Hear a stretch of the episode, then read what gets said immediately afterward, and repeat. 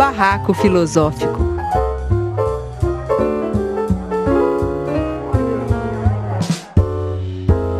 Esta é a terceira parte da entrevista que fizemos com João César de Castro Rocha, autor do livro A Guerra Cultural e a Retórica do Ódio.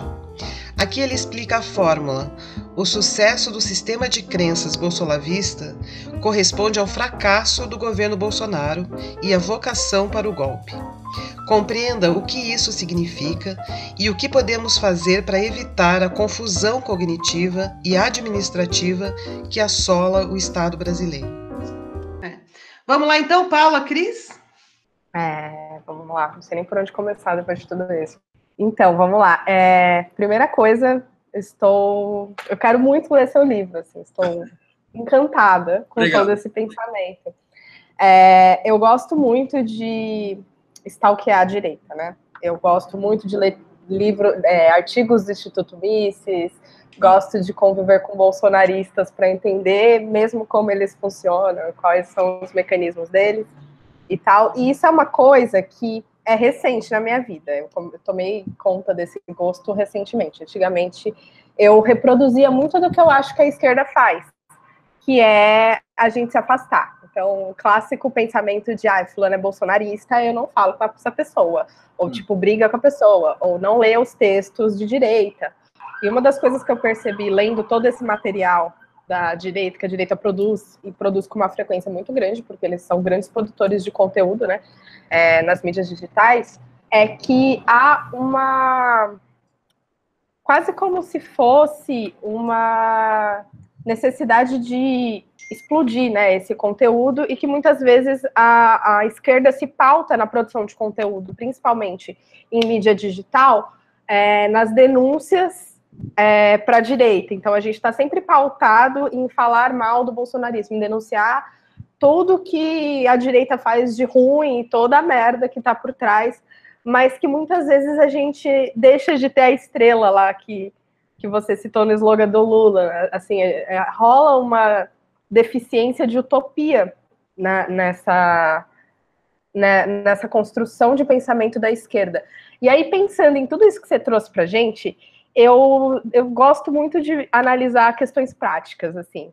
E aí, você falou muito sobre superar, né, o olavismo e toda, todo o sistema de crenças do Olavo. Como que a gente faz isso, professor? Quais são as ações práticas que a gente precisa fazer para lidar com isso? Assim, para além, é, eu entendo que hoje tem, a gente tem um diagnóstico gigante de problemas que a esquerda está enfrentando para se posicionar e se colocar e mudar o cenário atual.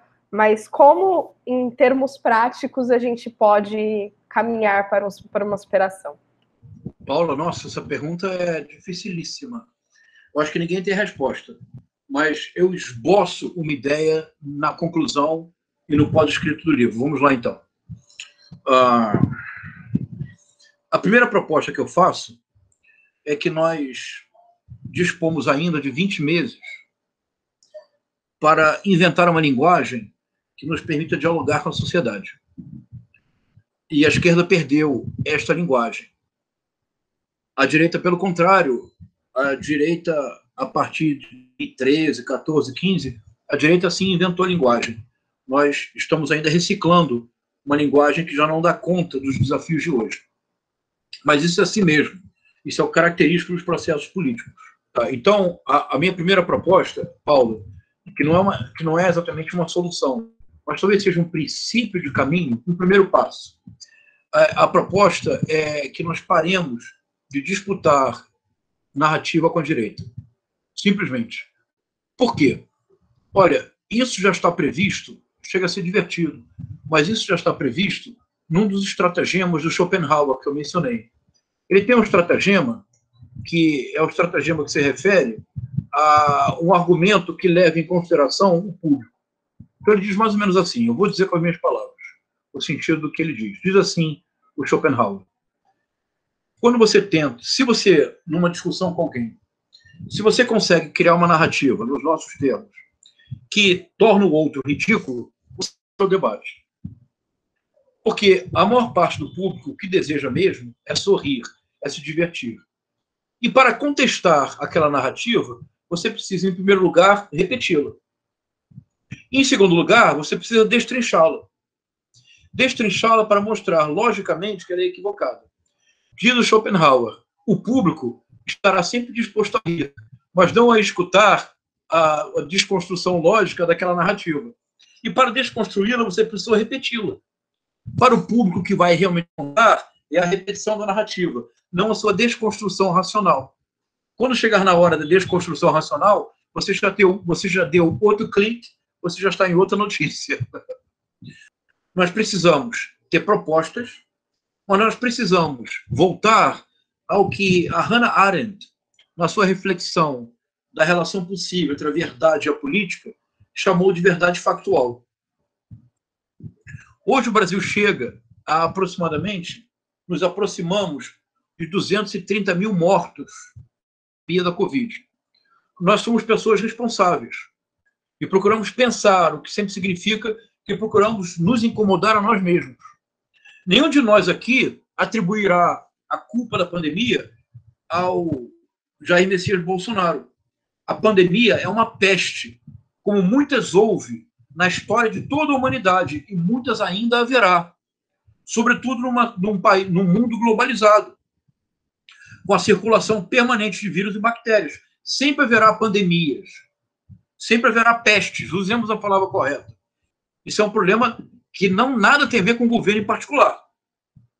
Agora, a condução do enfrentamento da pandemia, tal como foi realizada pelo presidente Bolsonaro e pelo ministro da Saúde ao assumir Pazuello, o general Pazuello, eu espero muito que em algum momento nós tenhamos a decência de levá-los ao tribunal correspondente para que nos termos da lei, sem nenhuma arbitrariedade, sem nenhuma violência, mas para que nos termos da lei, seja no Brasil, seja fora do Brasil, para que nos termos da lei eles sejam julgados por uma omissão criminosa.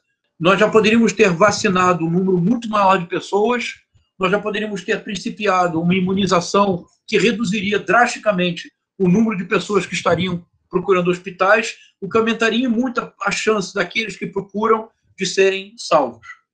Percebe o que eu digo, Paula? Então, este é um fato. Não vamos disputar narrativa. Não me interessa saber se você vai virar jacaré, hipopótamo crocodilo. Vamos parar de disputar narrativa, vamos começar a produzir um conteúdo autônomo. Então, me permita aproveitar a sua pergunta, Paulo, para mencionar algo que eu acho que é muito importante.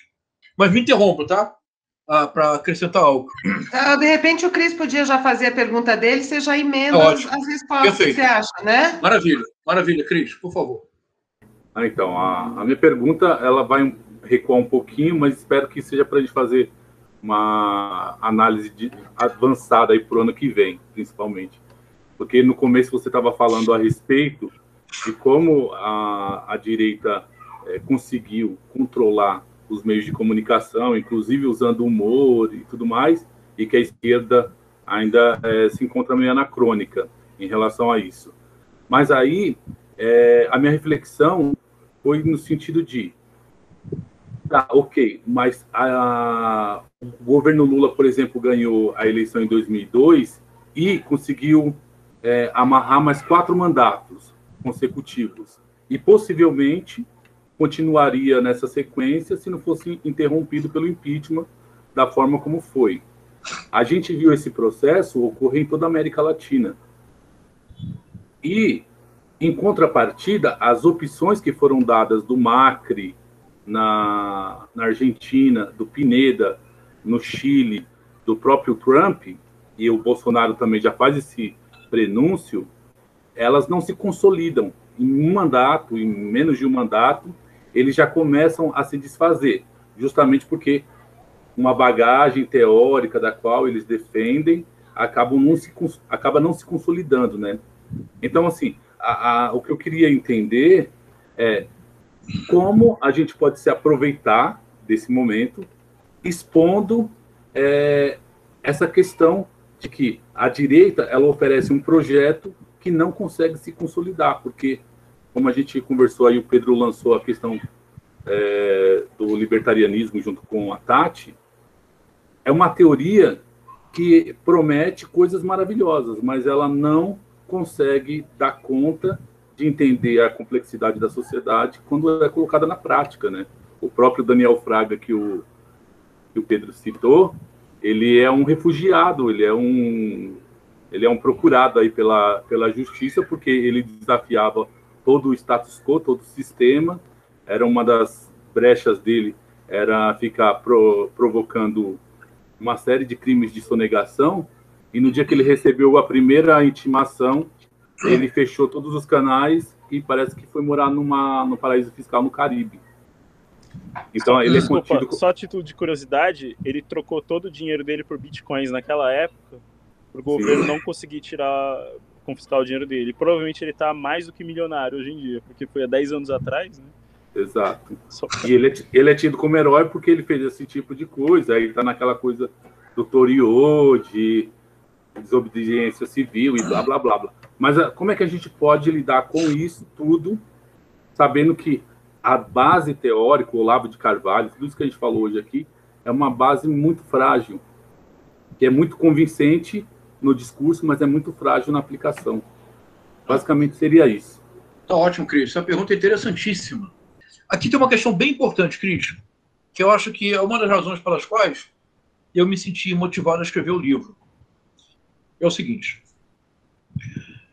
E precisamos reconhecer que o bolsonarismo, eu proponho, é o mais bem-sucedido movimento político da história republicana no que se refere à manutenção de uma massa considerável em mobilização permanente.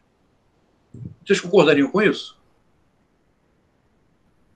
Eu quero dizer, uh, eu não consigo imaginar um outro movimento político brasileiro que mantivesse a, uma militância guerrida 24 horas por dia sete dias por semana, antes, durante e depois de uma eleição. Claro que há muitos robôs, mas há uma, uma mobilização orgânica que não pode ser ignorada. De igual modo, eu creio que nenhum de nós anteveu a possibilidade de figura tão medíocre, tão limitada quanto Jair Messias Bolsonaro produzir paixão política de tipo messiânico. Eu acho que nós precisamos reconhecer que nós todos falhamos não ocorreu nenhum de nós que o Jair Messias Bolsonaro, ele, o Jair Messias Bolsonaro, ele, aquele que frequentava o CQC, aquele cujo principal plataforma para expressar suas ideias era o sofá da Luciana Gimenez, aquele produziria paixão política de tipo messiânico. Nós precisamos reconhecer que hoje, neste país, o grande líder político mobilizador de paixão é Jair Messias Bolsonaro. Todos concordariam? Eu acho muito difícil, mas a gente é obrigado, né? Não, mas é isso. Todos, todos concordariam? Pois bem. Isso quer dizer, então. Sob que... protestos, professor. Não, mas deixemos o protesto para depois, porque a tarefa do conhecimento. Se eu, veja, se eu não os incomodar com o que eu estou falando, eu prefiro abrir uma cerveja e tomar cerveja na praia, não é verdade? Eu espero que vocês estejam incomodados, claro. Eu também fiquei muito incomodado ao chegar a essas conclusões. Eu fiquei incomodado comigo mesmo, acredite. O senhor está dizendo que hoje ele ganharia uma eleição para presidente da República? Não, não, não, não estou dizendo isso. Eu estou dizendo que hoje o político brasileiro que produz verdadeira paixão, tanto no sentido positivo quanto negativo, é o Jair Messias Bolsonaro. É a grande força aglutinadora. É o Bolsonaro. Ah, e que, e que, que nenhum de nós sequer pensou nessa possibilidade, dados os limites óbvios da figura. Por isso, nós não conseguimos passar da caricatura para a caracterização, e por isso nós perdemos. Mas a minha proposta é a seguinte: vamos pensar juntos agora. O êxito em comum do bolsonarismo implica necessariamente o fracasso rotundo do governo Bolsonaro. Nós somos, não somos capazes de agir porque nós somos reféns do êxito do bolsonarismo. Nós não temos olhos para o fracasso do governo Bolsonaro. Vou tentar ser mais claro ainda. Ah, então, todos estamos de acordo que o bolsonarismo tem um êxito em comum que nós não antecipamos. Estamos de acordo sobre isso? Perfeito. Segundo passo: o bolsonarismo é exitoso porque ele tem como esteio a guerra cultural. A guerra cultural só existe porque ela divide o mundo entre eu, os meus, os que me são espelhos e todos os outros, que não são adversários, porém inimigos que devem ser eliminados. Isto produz uma tensão que tem como base o ódio e o ressentimento, mas o ódio e o ressentimento tem uma enorme capacidade mobilizadora e aglutinadora. A guerra cultural ela se baseia na produção contínua de bodes expiatórios. Todo o governo Bolsonaro é a busca do inimigo de plantão. Gustavo Bebiano, Joyce Hasselman, Sérgio Moro, Kim Kataguiri, MBL, João Dória, a, a vacina, e assim sempre. Sempre há um inimigo novo que mantém a base aglutinada. Como é um sistema de crenças, quando um sistema de crenças é atacado desde o exterior, os elementos internos se fortalecem. Como é um sistema de crenças, a coerência interna dos, dos elementos é de tipo paranoico, que elimina e não considera a realidade. O bolsonarismo é exitoso pelo êxito em comum da guerra cultural. Vocês estariam de acordo? Vocês não estão criando barraco, vocês não deveriam estar de acordo. Então, agora, se a guerra cultural é exitosa, o governo Bolsonaro nunca, nunca pode se estabelecer enquanto governo. Porque não pode haver governo se não houver consideração de dados objetivos, da verdade factual. Ah, concretamente, Cris, olha só. Por que, que o governo Bolsonaro está fadado ao fracasso? E eu digo isto desde março do ano passado. Eu afirmo com todas as palavras. E eu devo dizer que, infelizmente, infelizmente, a pandemia da Covid deu total razão ao meu argumento no livro. Eu digo isso com todas as palavras no livro. Infelizmente, eu preferia estar totalmente equivocado. Eu preferia não vender livro algum que o governo Bolsonaro tivesse sido eficiente e tivesse cuidado da pandemia. Mas eu anunciei o que ia acontecer. É uma análise, é bem concreto. O êxito do bolsonarismo é o fracasso do governo Bolsonaro. Porque eu só posso governar se eu considero dados objetivos. Então, concretamente, vamos lá, juntos aqui há dois ministérios que são fundamentais durante a pandemia: o Ministério da Educação e o Ministério da Saúde. Todos de acordo? E o Ministério da Educação é o quartel-general da guerra cultural. No orçamento novo do Ministério da Educação, houve ameaça de um corte. E todos nós ficamos revoltados. Eu fui me informar por que, que houve o corte. Princípio básico da gestão pública. Se você atribui a um órgão imaginemos, 5 bilhões de reais. Se esse órgão, durante o ano do exercício fiscal, não realiza projetos para gastar o dinheiro, realiza projetos para gastar apenas um bilhão, do ponto de vista técnico, do orçamentário, parte do princípio de que 5 bilhões é dinheiro demais. Você corta. O Ministério da Educação, durante esta gestão do Bolsonaro, ele tem a menor execução orçamentária da história. Execução orçamentária é aquilo que eu disse. Faz um projeto, edital, licitação, empenha e gasta. A razão pela qual o Ministério da Educação tem a menor taxa de execução orçamentária da história é porque ninguém trabalha. Eles estão preocupados em dizer que Paulo Freire é feio. Ou seja, porque eles não desenvolvem projetos. É isto. Então, assim, só para quem está ouvindo a gente, eu estou acompanhando o raciocínio, estou amando essa tua previsão. O êxito do bolsonarismo, ou é seja, o êxito de um sistema de crenças é o fracasso da governabilidade, ou seja, é o é fracasso do é governo. Vejamos o Ministério da Saúde. Fernanda, Cris, peça o Ministério da Saúde. Paula, olha uma estratégia aqui. Então, o Ministério da Saúde. O Ministério da Saúde, hoje, o quartel-general da guerra cultural foi transferido do Ministério da Educação para o Ministério da Saúde. Se tomar vacina, vira jacaré, a vacina tem apenas 50,6% de validade. A senhora gostaria de um marido com 50% de validade? Percebe o que eu estou dizendo? Ah, o bolsonarismo, o êxito do bolsonarismo hoje está no Ministério da Saúde. Porque, como assim, João? Muito simples. Foi a guerra cultural que fez com que, num país que era considerado exemplo mundial para vacinação em massa, foi o êxito da guerra cultural bolsonarista que fez com que hoje nós tenhamos, como nunca antes na história, um número crescente de pessoas, e algumas pessoas instruídas. Há médicos que não querem tomar a vacina. Médicos que não querem tomar a vacina. Ou seja, o, sucesso, o sucesso do sistema de crenças que Mas destruiu que... o trabalho do Ministério da Saúde. E, e vocês todos concordam comigo que o sucesso absoluto do sistema de crenças fez com que o Ministério da Saúde hoje fosse uma chacota mundial em termos de qualquer espécie de parâmetro de competência. Ô, João, eu quero te agradecer por esse raciocínio. Fernanda, é aí a nossa luta.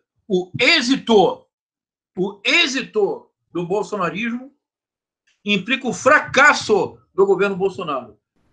Nós não podemos nos permitir, nós não podemos nos tornar reféns do caos cognitivo bolsonarista. Isto é um problema deles. Nós precisamos recuperar a objetividade e a serenidade e conversar com a sociedade. Temos que inventar linguagem. Nós estamos, nós estamos muito emotivos, muito passionais, nós estamos reféns do bolsonarismo.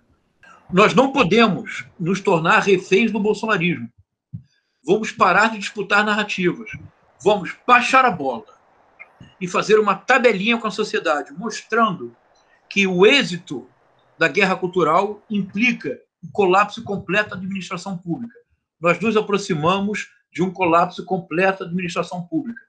Mesmo um ministério que, teoricamente, é técnico, porque tem um posto Ipiranga, aliás, é um posto sem combustível há muito tempo, que tem um posto Ipiranga, eles nunca mandam para o Congresso as famosas reformas.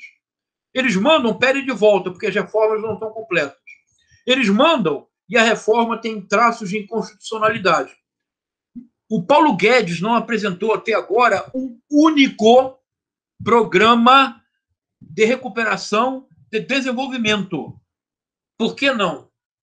Porque o governo Jair Messias Bolsonaro é o governo enquanto arquitetura da destruição. O que é que se trata de destruir? Sobretudo, o edifício de direitos e de defesa da democracia estabelecido pela Constituição de 1988.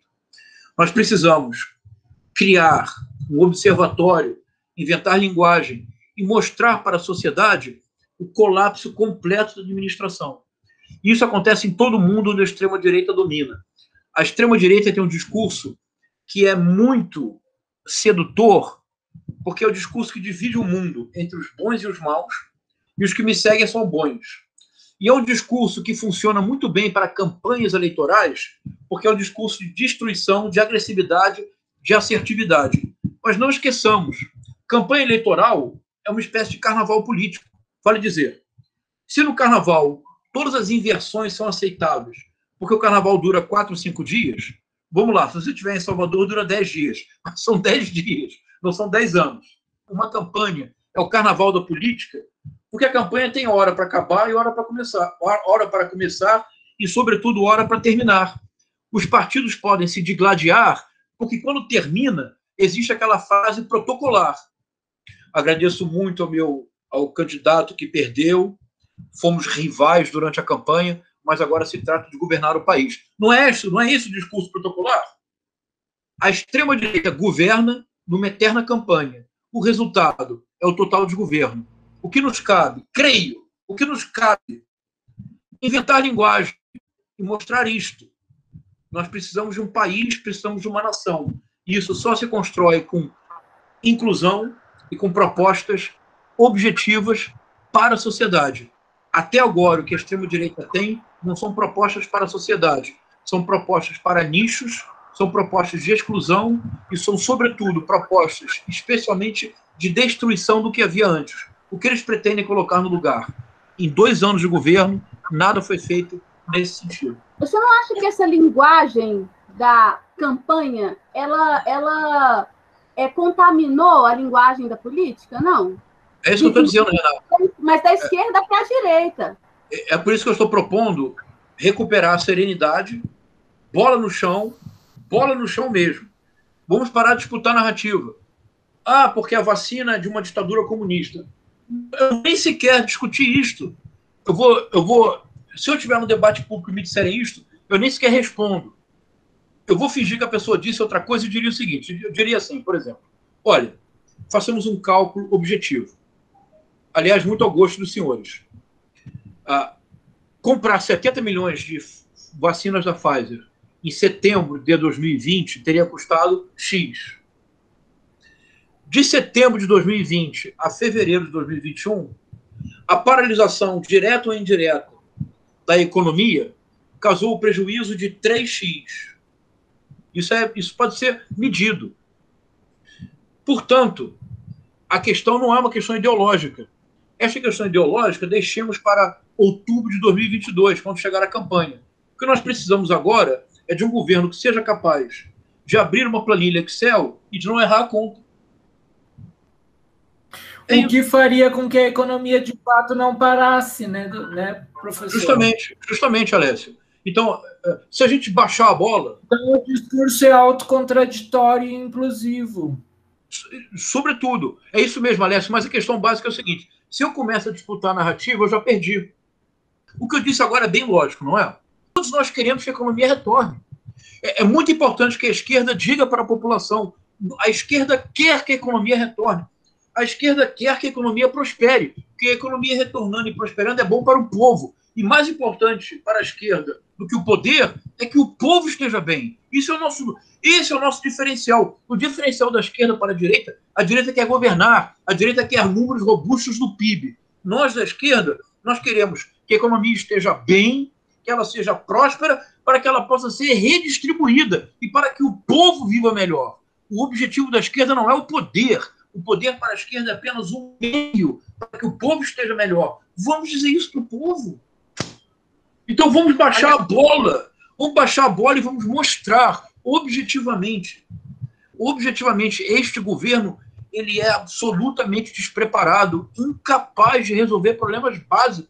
Este país entrará num colapso muito cedo. A questão básica é que talvez nós não estejamos compreendendo que a produção do caos é parte do projeto. O que mostra que é um governo com DNA nazi-fascista. Não, isso eu não diria, Alessio. Não digamos isso, Alessio, por favor. Porque se nós dissermos para o povo brasileiro que o Bolsonaro é nazi-fascista, nós estaríamos dizendo que 58 milhões de brasileiros que nele votaram de maneira legítima, a pessoa vota em quem quiser. Não menos do que 20, 25 ou 30, durante quatro eleições, votaram no PT. Então nós precisamos compreender o que aconteceu.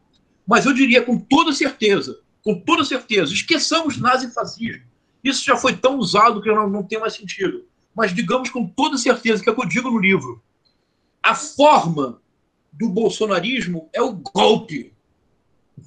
Porque uma vez que o sucesso do bolsonarismo é o necessário fracasso do governo Bolsonaro, chegará o momento do caos administrativo absoluto. A única alternativa é o golpe.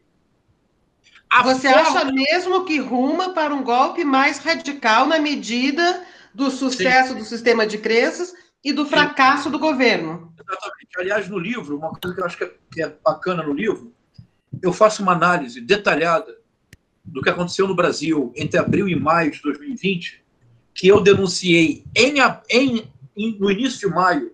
Eu participei de, um, de uma conversa na PUC do Rio de Janeiro com duas pessoas, um cientista político que respeitamos muito, o Luiz Werneck Viana. E eu disse com todas as palavras o que estava acontecendo no Brasil era uma escalada golpista. Descrevi. Acharam que eu estava sendo radical, eu sou professor de literatura, então era um pouco ficcional o meu relato.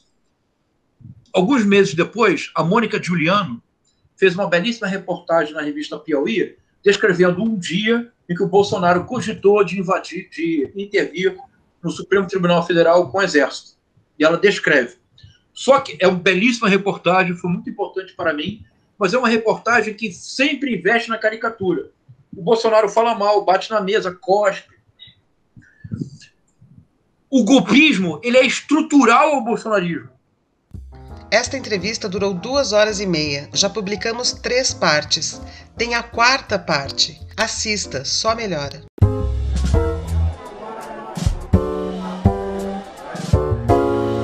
Barraco Filosófico.